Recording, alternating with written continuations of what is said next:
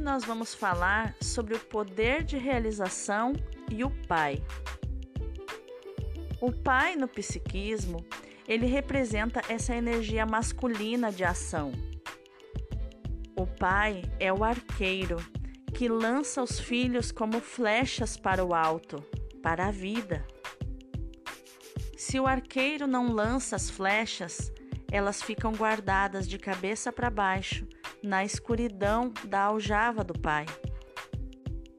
O que significa isso? Quando a relação da pessoa com o pai é boa dentro dela, mesmo que esse pai não conviva no convívio familiar, ou tenha morrido, ou tenha ido embora, ou tenha se separado da mãe, enfim, se a relação dessa pessoa internamente é boa com o pai, quando dentro do coração da pessoa ela tem um bom relacionamento com esse pai, essa energia masculina flui para que a pessoa possa ter um bom poder de realização.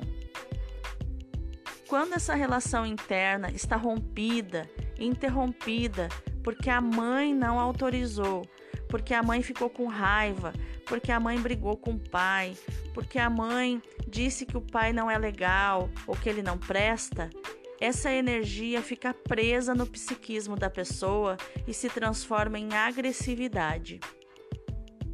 Então, ela vai ser uma pessoa que vai ter rompantes de raiva, ela vai ser intolerante, vai ser aquela pessoa que as pessoas chamam de pavio curto, porque aquela energia que deveria ser como uma energia elétrica, encapada por um fio para poder trazer luz para ela, para poder trazer ação para ela, ela está como se fosse um fio desencapado, dando curto-circuito dentro dela.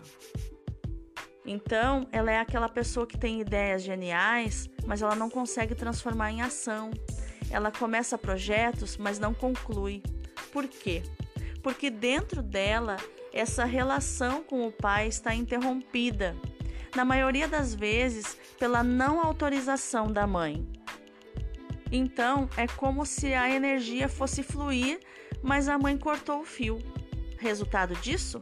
Curto-circuito, agressividade, crises, aquela pessoa que larga tudo do nada e você fala: Oh, o que, que aconteceu?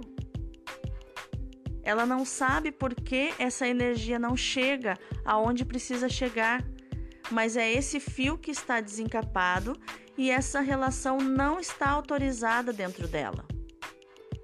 Essa energia psíquica que ela recebe do masculino, que vem do pai, não está autorizada a passar por ela e se materializar na realização pessoal dela. E aí fica dando curto-circuito com agressividade, muitas vezes com destrutividade, sabe aquelas pessoas autodestrutivas? Né? Às vezes com abandonos de projetos, com infantilidades. E o que, que a gente vai ter que fazer na terapia, né, que está presente dentro do processo de mentoria que eu desenvolvo? A gente vai ter que encapar esse fio, tornando essa relação interna com o pai autorizada.